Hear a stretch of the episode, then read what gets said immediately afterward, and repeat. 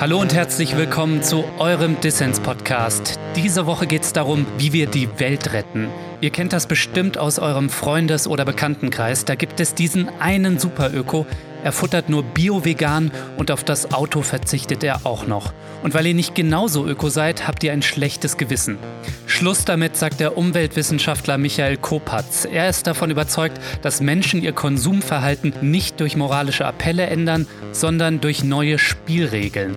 Im Dissens-Podcast sprechen wir darüber, dass wir eine bessere Politik brauchen und weniger erhobene Zeigefinger. Bevor wir aber loslegen, noch ein kurzer Hinweis. Diesen Podcast für dich zu recherchieren und zu produzieren, das kostet jede Menge Zeit und damit auch Geld. Wenn dir Dissens gefällt und du noch nicht dabei bist, dann werde doch jetzt Fördermitglied. Das geht schon ab 2 Euro im Monat. Alle Infos hierzu in den Show Notes und auf dissenspodcast.de. So, jetzt geht's aber los. Mein Name ist Lukas Andreka. Viel Spaß mit Dissens. Dissens, der Podcast für linke Gesellschaftskritik.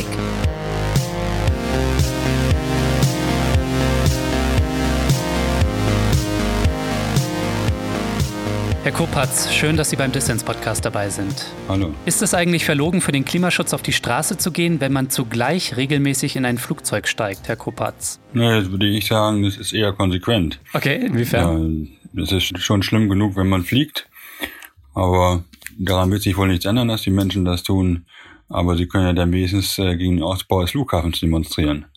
Das ist nur scheinbar verlogen, weil wenn der Flughafen nicht ausgebaut wird, kann der Flugverkehr nicht wachsen. Und das ist eine systemische Änderung, die alle betrifft, auch diejenigen, die fliegen. Das heißt, ich bin nicht scheinheilig, wenn ich mich mit einer Billig-Jeans von Primark, einem McDonalds-Burger und 100.000 Flugmeilen auf eine Fridays for Future-Demo hinstelle. das ist eine ziemlich provokative Frage. Da kann man schon sagen, es ist ein bisschen verlogen. Aber letztlich, durch die Teilnahme an einer Demo, kämpft man ja dafür, dass die Verhältnisse sich verändern. Ja. Ich treffe durchaus regelmäßig Menschen, die das alles enorm wichtig finden, wofür ich kämpfe. Weniger Autos, weniger Fliegen, weniger Fleisch. Aber die selber es nicht schaffen, sich daran zu halten oder auch nicht wirklich das ernsthaft versuchen. Mhm. Die aber das Konzept der Ökoroutine super wichtig finden. Also die Verhältnisse zu verändern. Und das ist doch schon mal was, wenn die Leute bereit sind, dass die Verhältnisse sich ändern. Also die politischen Rahmenbedingungen. Hm. Hier geht es also darum, dass wir nicht im Alltag in unserem Konsum ständig mit schlechtem Gewissen rumrennen und ständig fragen, was ist jetzt die ökologisch richtige Entscheidung, sondern dass die Strukturen so sind, dass wir uns darüber keine Gedanken machen müssen. Ja, es ist doch ganz offensichtlich, dass der Konsument, der Einzelne damit überfordert ist. Hm. Seit 30 Jahren Umweltbildung denken wir darüber nach, wie man die Menschen überzeugen kann, die richtigen Sachen zu kaufen. Aber die Verwirrung ist groß und hm. jetzt zum Beispiel die Äpfel aus Neuseeland, nicht, ist das wirklich Öko oder die Pellets? Und das ist natürlich auch eine wunderbare Entscheidung zum Nichthandeln. Das muss man einfach auch mal zur Kenntnis nehmen. Hm. Trotzdem nehme ich natürlich jetzt keinen einfach so aus der Pflicht und äh, würde sagen, ja, es ist egal, was du tust. Ich wünsche mir schon, dass die Leute mit gutem Beispiel vorangehen. Sie haben ja ein Buch geschrieben, das heißt Schluss mit der Ökomoral, wie wir die Welt retten, ohne ständig daran zu denken. Und das, was Sie in dem Buch fordern, nämlich die Strukturen zu ändern und nicht beim Einzelnen, beim Verbraucher, beim Konsumenten anzusetzen, das könnte vielleicht ein paar von den Leuten, die versuchen, in ihrem täglichen Verhalten sich ökologisch zu verhalten und nachhaltig zu konsumieren, vor den Kopf stoßen? Ja, also ich versuche auch persönlich das äh, umzusetzen, wofür ich plädiere. Also zum Beispiel hm. haben wir jetzt ein Einfamilienhaus, wo die Kinder ausgezogen sind und wir suchen jetzt gerade Mitbewohner, um mhm. die Wohnfläche besser zu nutzen.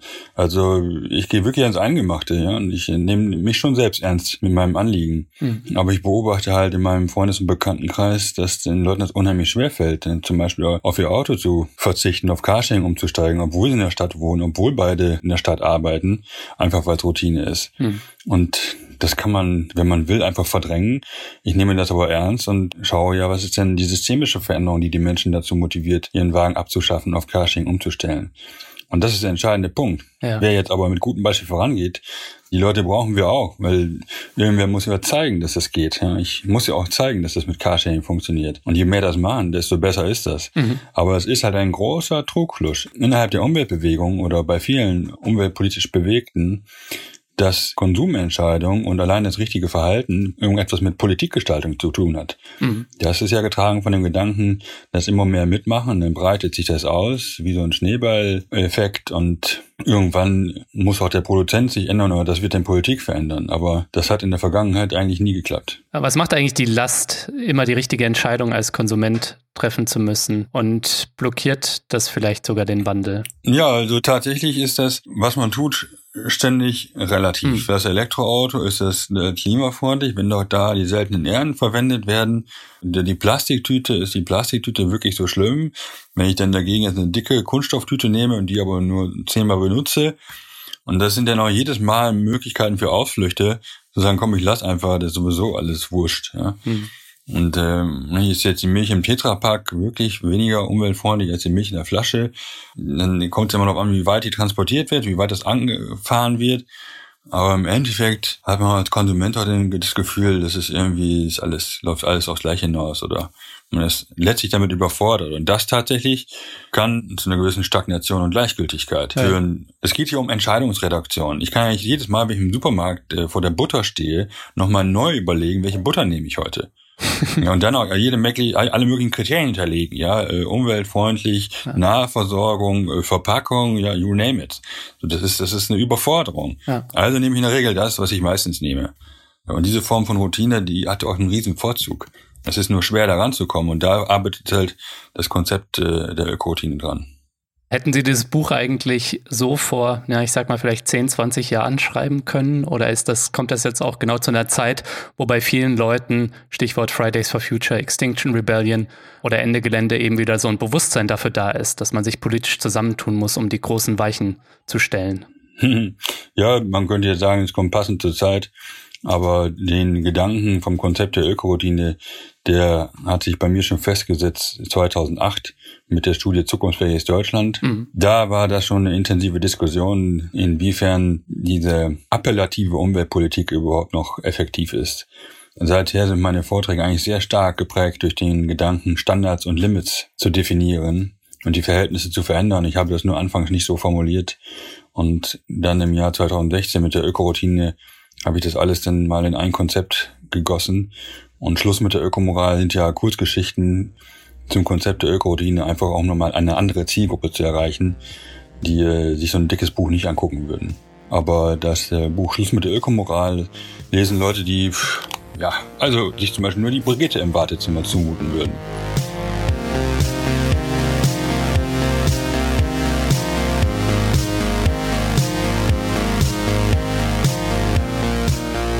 Wenn dir gefällt, was du hörst, dann werde doch jetzt Fördermitglied von Dissens und unterstütze diesen Podcast. Helfen kannst du schon mit 2 Euro im Monat, das ist weniger als eine Tasse Kaffee. Alle Infos hierzu gibt's auf der Internetseite dissenspodcast.de, der Link auch in den Show Notes. Als Fördermitglied tust du nicht nur etwas Gutes und sorgst dafür, dass Dissens dauerhaft für alle da draußen senden kann, nein, du nimmst unter anderem auch automatisch an Verlosungen teil. Zu dieser Folge gibt's das Buch Schluss mit der Ökomoral von Michael Kopatz zu gewinnen.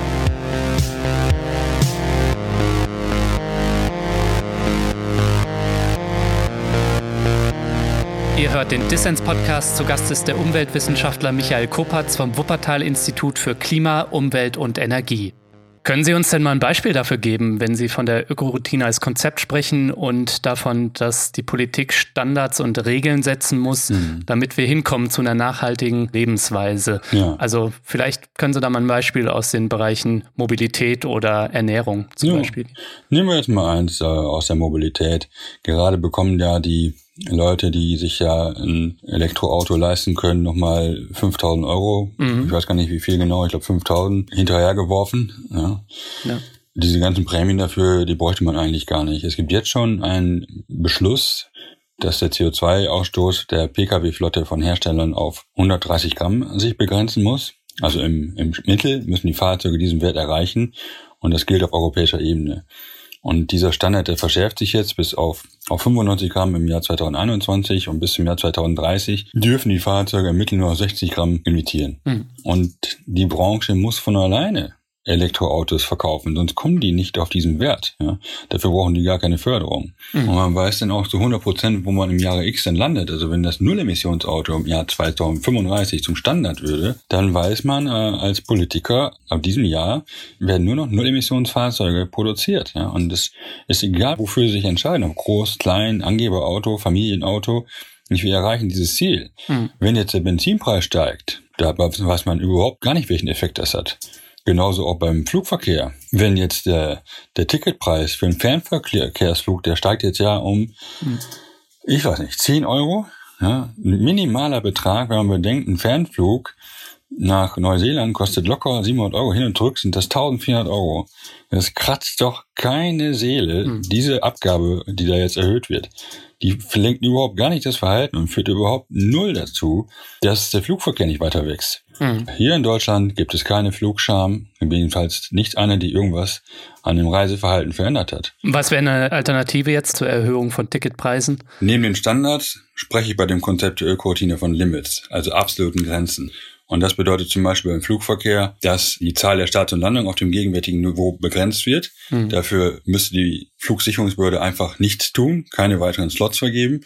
Dann wäre dieser Vorschlag automatisch umgesetzt. Und äh, ich wünsche mir, dass München zum Beispiel keine weitere Startbahn baut, ebenso wenig wie Frankfurt einen weiteren Terminal baut. Hm. Begrenzung auf dem gegenwärtigen Niveau wäre automatisch umgesetzt. Ja, und ich finde das faszinierend einfach. Kurioserweise redet in der großen Politik niemand darüber. Vielleicht, weil das ja dann eine Wachstumsgrenze ist, ja, weil der Flughafen München dann ja nicht wachsen könnte. Aber genau da müssen wir hin, wenn wir uns selbst ernst nehmen beim Klimaschutz. Hm. Sie sprechen in Ihrem Buch auch davon, dass wir Obergrenzen für Autos benötigen. Meinen Sie damit eigentlich nur die Verbrenner? Weil mit den E-Autos ist ja auch fraglich, ob deren Beitrag positiv ist zur Klimabilanz. Ja, je nachdem, welche Studie man anguckt, ist es so, dass die äh, Zahl der Autos sich verringern muss potenziell halbieren und die restliche Hälfte halt elektrisch. Mhm. Ob das jetzt Elektro ist oder Wasserstoff oder Biomethanol, das können von mir aus, ich sag's mal mit Christian Lindner, die Profis entscheiden. Aber äh, die Zahl der Autos wird sich verringern müssen. Mhm. Und ein Vorschlag ist auch hier ein Limit zu definieren, ähnlich wie das jetzt in äh, Singapur schon der Fall ist, dass es einen Deckel gibt für die Zulassung von Fahrzeugen. Dort wird ein neues Fahrzeug erst dann zugelassen, wenn ein anderes vom Markt verschwindet. Also und das müsste man bei uns auch machen, dann könnte man zumindest damit bewirken, dass die Zahl der Pkw nicht ständig zunimmt. Wenn jetzt ja sieben Millionen mehr Autos auf der Straße stehen, in den letzten 15 Jahren. Ja. Und mit dem gleichen Konzept könnte man auch natürlich veranlassen, dass die Zahl der Pkw zurückginge weil man die Lizenzen dann aus dem Markt nimmt. Aber das ist natürlich, ich sag mal, unter allen provokativen Vorschlägen, die ich habe, der provokativste. Äh, noch das heftigste. Absolute Grenzen, sei es beim Fliegen oder beim Autofahren. Das klingt vielleicht für manch einen, gerade im autoverliebten Deutschland, nach der Verbotskeule. Wollen Sie die Deutschen zwingen, auf Autos und Flieger zu verzichten? Oder? Ich sage ja gar nicht, dass jemand auf den Flieger verzichten soll. Die Leute können doch ganz normal fliegen, wie sie es bisher getan haben. Ich sorge nur dafür, dass es nicht mehr wird. Hm. Wir leben ja in einer Republik, wo die Vermeidung von Expansion schon als Verzicht bezeichnet wird. Hm. Und darüber sollte man sich mal Gedanken machen. Also, dass, dass die ständige Zunahme und das ständige Wachstum von allem, dass das zum Selbstzweck verkommen ist. Denn ganz sicher wissen wir auch, dass es niemanden glücklicher gemacht hat in der Republik. Hm. Wofür ist das eigentlich alles gut? Die Frage wird in der Ökonomie gar nicht gestellt.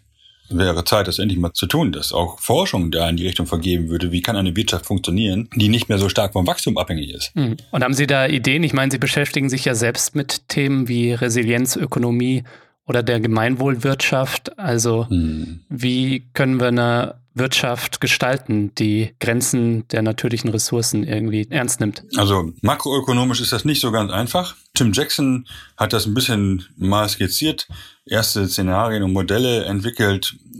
Es gibt ja Branchen, die sollen wachsen. Nehmen wir mal die erneuerbaren Energien oder die Pflegebranche. So, es gibt einige, die sollen, oder der Nahverkehrsbereich, die Bahnen. Das sind Bereiche, die können wachsen. Der Biolandbau, der kann wachsen und andere, wie zum Beispiel die Kohleverstromung oder der Verbrennungsmotor, diese Bereiche müssen schrumpfen. Ja. So, und wie äh, geht sich das miteinander aus? Vernichtet das wirklich Arbeitsplätze? Welche Rolle spielt dabei das Thema Arbeitszeitverkürzung? Das sind so Fragen, die sich stellen. Äh, welche Rolle spielt dabei das Finanzwesen, die Zinswirtschaft? Nicht wie stark muss der Finanzmarkt dafür reguliert werden? Hm. Kurioserweise wird dazu gar nicht geforscht. Ja, es gibt auch keine Forschungsaufträge dazu aus der Regierung oder von der Politik. Und das sollte doch der erste Schritt sein. Was ich mache, ist auf Mikroebene in Kommunen Da habe ich ein Konzept entwickelt, das nennt sich Wirtschaftsförderung 4.0. Mhm. Nicht das kokiert mit Industrie 4.0. Und da geht es darum, also was sind denn diejenigen Wirtschaftsfaktoren, die eine kommunale Politik oder kommunale Wirtschaft weniger abhängig vom Wachstum machen. Mhm. Und äh, sehr, sehr schöne Ergebnisse, was lokale Produkte und Repairing und so weiter anbelangt und Sharing. Mhm. Das sind ja alles Dinge, die gut funktionieren, auch wenn es der Wirtschaft mhm. schlecht geht. Ist das was, was Sie auch in Osnabrück umsetzen? Da sitzen Sie als Stadtrat für die Grünen? Ja, genau. Das ist äh, Modellort gewesen für dieses Projekt. Da hatten wir jetzt gerade die äh, mhm. Abschlussveranstaltung dazu. Und wir haben eine Weiterförderung bekommen wo jetzt drei weitere Städte, interessanterweise dreimal W, Wuppertal, Witten und Witzenhausen, da einsteigen, auch das Konzept umzusetzen. So allmählich merkt man, da kommt was in Gang und kommt was in Bewegung. Ja, ich habe auch gelesen, dass in Osnabrück viel gestritten wurde darüber, ob man Parkplätze zurückbaut. Das ist auch etwas, was hier in Konstanz debattiert wird. Wie viel Raum gibt man den Auto in Innenstädten? Ja. Viel passiert da noch nicht und das, obwohl Konstanz die erste Stadt ist, die den Klimanotstand ausgerufen hat. Ja, da kannst du mal sehen, was man vom Klimanotstand denn zu halten hat, ne? von den ganzen Beschlüssen. ja, das ist nur Papierkram im Endeffekt. Es ist vielerorts nur ein symbolischer ja. Natur auf jeden Fall. Aber ja. den Parkplätzen, man muss, also man muss das mal klarziehen, dass jeder weitere Parkplatz in einer Stadt genau das Gegenteil dessen bewirkt, was offiziell proklamiert wird beim Klimaschutz. Jeder Parkplatz mehr bedeutet mehr Verkehr in die Stadt. Das lockt Leute mit dem Auto in die Stadt zu fahren. Ja, und das ist etwas, was viele immer noch nicht verstanden haben und was sich langsam mal durchsetzen müsste. Mhm. Statt Parkplatzzubau, ich müsste jetzt darum gehen, Parkplätze zurückzubauen, weil nur so verändert sich Verhalten. Mhm. Muss nun mal endlich in der Kommunalpolitik zur Kenntnis genommen werden. Bei uns würden sich jetzt die Einzelhändler bei Ihnen beschweren. Das zum einen und die AutofahrerInnen würden sagen, ja, aber ähm, behandelt uns doch bitte auch gleichberechtigt mit den Fahrradfahrern ne? und nehmt uns nicht weg. Ja gut, ich bin auch für Gleichberechtigung. Momentan geht 80 Prozent des Verkehrsraums wird für Autofahrer benutzt. Okay. Ich, äh, wenn man mal sieht, wie viel, wie viel Platz eine Person mit seinem Automobil beansprucht, kann man nicht behaupten, dass der Verkehrsraum gerecht aufgeteilt ist. Und wenn wir über Fairness reden, dann bitte müssen die Radwege breiter werden und da muss hier und da mal eine mhm. Autospur abgebaut werden. Ja, das ist wahre Fairness. Die Freiheit des Autofahrers ist eine ganz klare Einschränkung der Freiheit von Radfahrerinnen und Fußgängern und auch von Menschen, die durch Lärm belastet sind und die Schadstoffe. Und die Einzelhändler, die beschweren sich ohne wirklich darüber nachzudenken, was das für sie bedeutet. Man kann das in vielen Städten beobachten. Nehmen wir jetzt mal Straßburg, nehmen wir Groningen, nehmen wir Süpfen, Kopenhagen, natürlich sind die bekannten Beispiele. Überall dort, wo man Parkraum abgebaut hat, wo man Straßenbahn und Busse verbessert hat, da hat der Einzelhandel enorm von profitiert. Hm. Die Leute kommen doch nur noch in die Stadt, weil sie ein Einkaufserlebnis wollen. Nicht, weil die sich schnell was besorgen wollen, also möglichst schnell reinfahren mit dem Auto in mein Geschäft und dann fahre ich wieder weg, hm. sondern sie wollen bummeln, flanieren und die Stadt genießen. Ja, und Konstanz zum Beispiel hat doch was zu bieten, ja. Und das ganze Blech, was überall rumsteht, das macht die Städte hässlich und unwirtlich. Hm. Ja, jetzt habe ich mich ein bisschen in Rage geredet, Entschuldigung. Rage kommt im Podcast immer gut. Worüber ich noch mit Ihnen sprechen wollte, ist Ihren Slogan Bio für alle weil der vielleicht auch ganz gut zeigt, äh, wie privates Konsumverhalten ja. ja nicht dazu beiträgt, dass wir irgendwie zu einer sozial-ökologisch gerechten Welt kommen. Wieso fordern Sie Bio für alle. Ja, also ich, ich äh, plädiere auch hier mit Standards dafür, dass die äh, Standards in der Landwirtschaft und Tierhaltung schrittweise angehoben werden über einen Fahrplan, 15, vielleicht auch 20 Jahre und dann hätten wir in der Europäischen Union Bio für alle. Da denkt man erst, äh, wenn das so einfach wäre, hätten, hätten man es ja schon längst gemacht. Aber es ist tatsächlich ganz einfach. Das habe ich mittlerweile mitbekommen äh, durch Gespräche mit ganz vielen Landwirten, auch konventionelle Landwirte, die eigentlich immer gesagt haben, wenn die Konkurrenten in Frankreich und Holland und Spanien, wenn die die gleichen Vorgaben anhalten müssen, dann habe ich damit gar kein Problem. Mhm. Ja. Und das ist genau der springende Punkt, diese Wettbewerbskonformität, die wir hier brauchen. Jetzt äh, gibt es trotzdem Gegner und Lobbyisten. Das sind natürlich äh, diejenigen, die Ackergifte produzieren und solche, die mit agrarindustriellen Geschäften Geld verdienen. Das sind die Gegner. Und deswegen brauchen wir ja auch den Druck von unten aus der Bevölkerung, damit sich das ändert.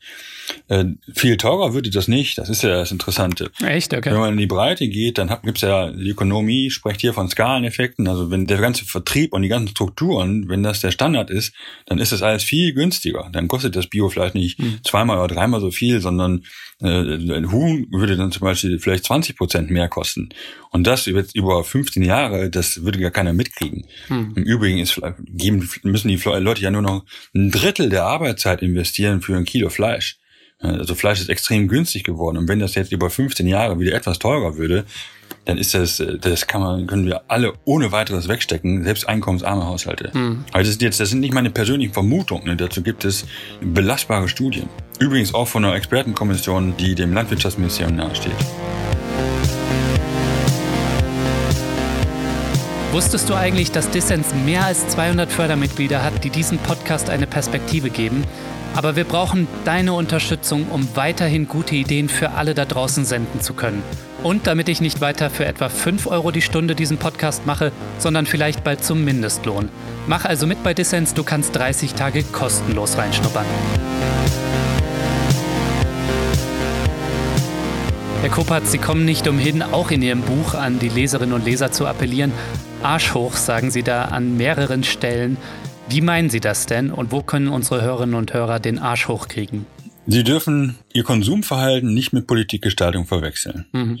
Ich sage, politischer Protest ist wichtiger als privater Konsumverzicht. Also es sollen bitte alle Bioprodukte kaufen und weniger Fleisch essen, aber wer es nicht schafft, das ist nicht schön, aber hinnehmbar. Mhm. Aber dann sollen sie wenigstens sich engagieren dafür, dass die Verhältnisse sich verändern. Zum Beispiel in der Kommunalpolitik beim Parking Day mitmachen oder bei der Critical Mass, der Fahrraddemo, die Politiker anschreiben oder eine Petition unterschreiben oder halt zur Demonstration. Jetzt im Januar geht's wieder los. Wir haben es satt gegen die Zustände in der Agrarindustrie, sich da einzubringen. Mhm. Und was ich mit Arsch hoch meine, ist halt auch, dass wir Leute brauchen, die mehr tun, als nur über die Verwendung ihres Einkommens nachzudenken. Wenn Sie die Klimabewegung anschauen und die vielen Proteste, jetzt demnächst steht ja auch wieder der Klimastreik an am 29.11 der große. Mhm. Muss die Klimabewegung nicht vielleicht auch radikaler werden? Also reichen Demos oder brauchen wir vielleicht mehr massenhaften zivilen Ungehorsam? Ja, also in gewisser Form schon. Ich finde es grundsätzlich richtig. Die Anti-AKW-Bewegung musste bestimmt zum Teil auch so drastisch sein,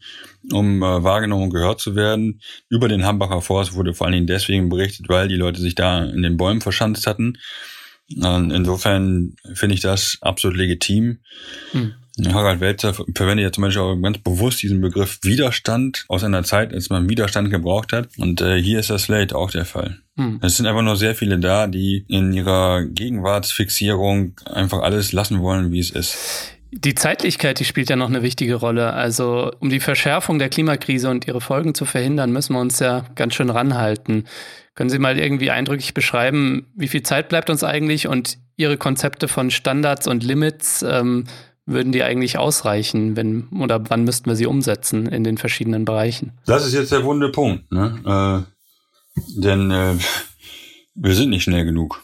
Hm. Also das Zwei-Grad-Ziel, ich glaube nicht, dass wir das schaffen, das einzuhalten. Okay. Ich habe jetzt aber keine Alternative, außer jetzt weiter zu kämpfen, weil sonst kommt vielleicht drei Grad oder vier Grad. Hm. Und das ist noch viel desaströser. Aber die Geschwindigkeit ist ein Problem und es gibt einfach enorme äh, Gegenkräfte jetzt aus AfD und so weiter. Das ist nicht leicht, aber man sieht aber, dass jetzt was in Gang kommt. Also zum Beispiel dank Friday for Future. Und dass es sich lohnt zu engagieren. Mhm. Als bloß die Frage, wofür engagiert man sich? Ja, und wenn ich mit dem Gejammer, jeder muss das Richtige tun und nur mit diesen moralischen Appellen rüberkomme, dann kämpfe ich für das Falsche. Wenn ich in der Bildungsarbeit den Schülern sage, was sie alles richtig tun sollen beim Einkaufen und beim Energiesparen dann ist das zu wenig. Sie müssen lernen, dass es sich lohnt, sich politisch zu engagieren und dass das einen Effekt hat.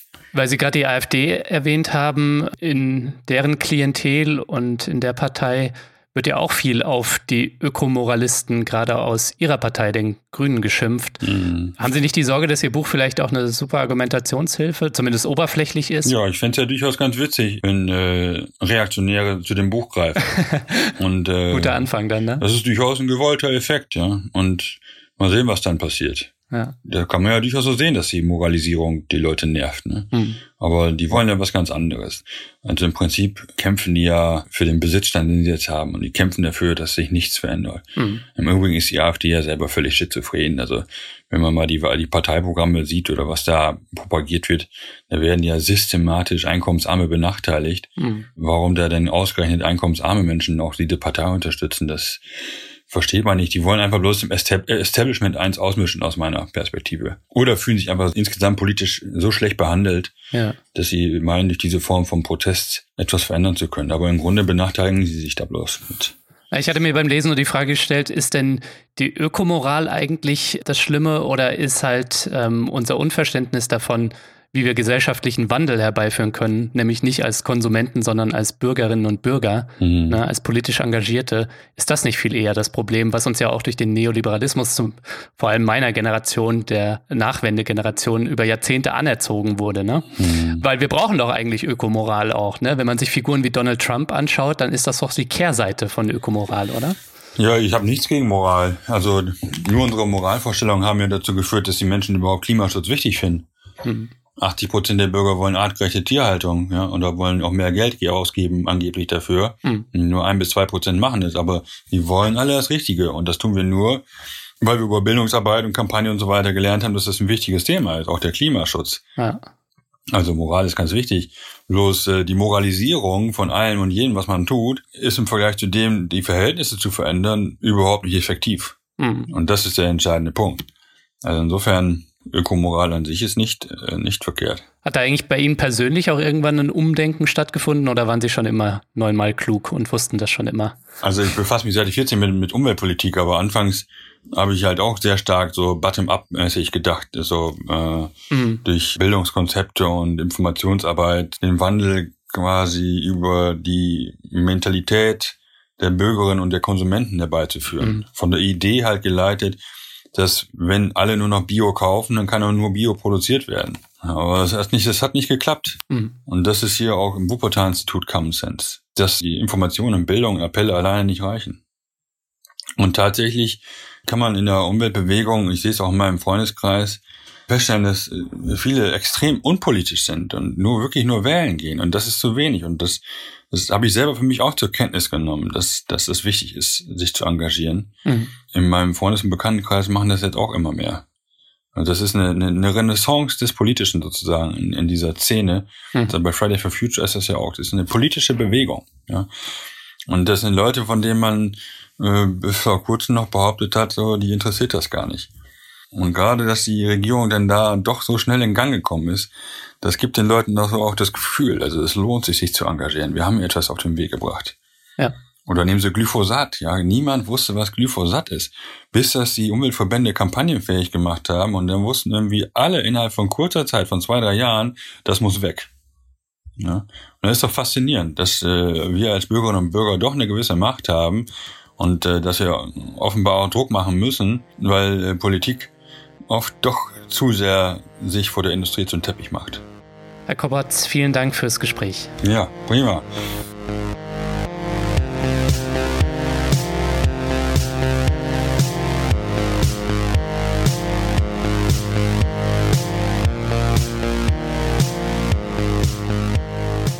Das war der Dissens-Podcast für diese Woche. Schön, dass ihr dabei wart. Zu Gast war der Umweltwissenschaftler Michael Kopatz vom Wuppertal-Institut für Klima, Umwelt und Energie.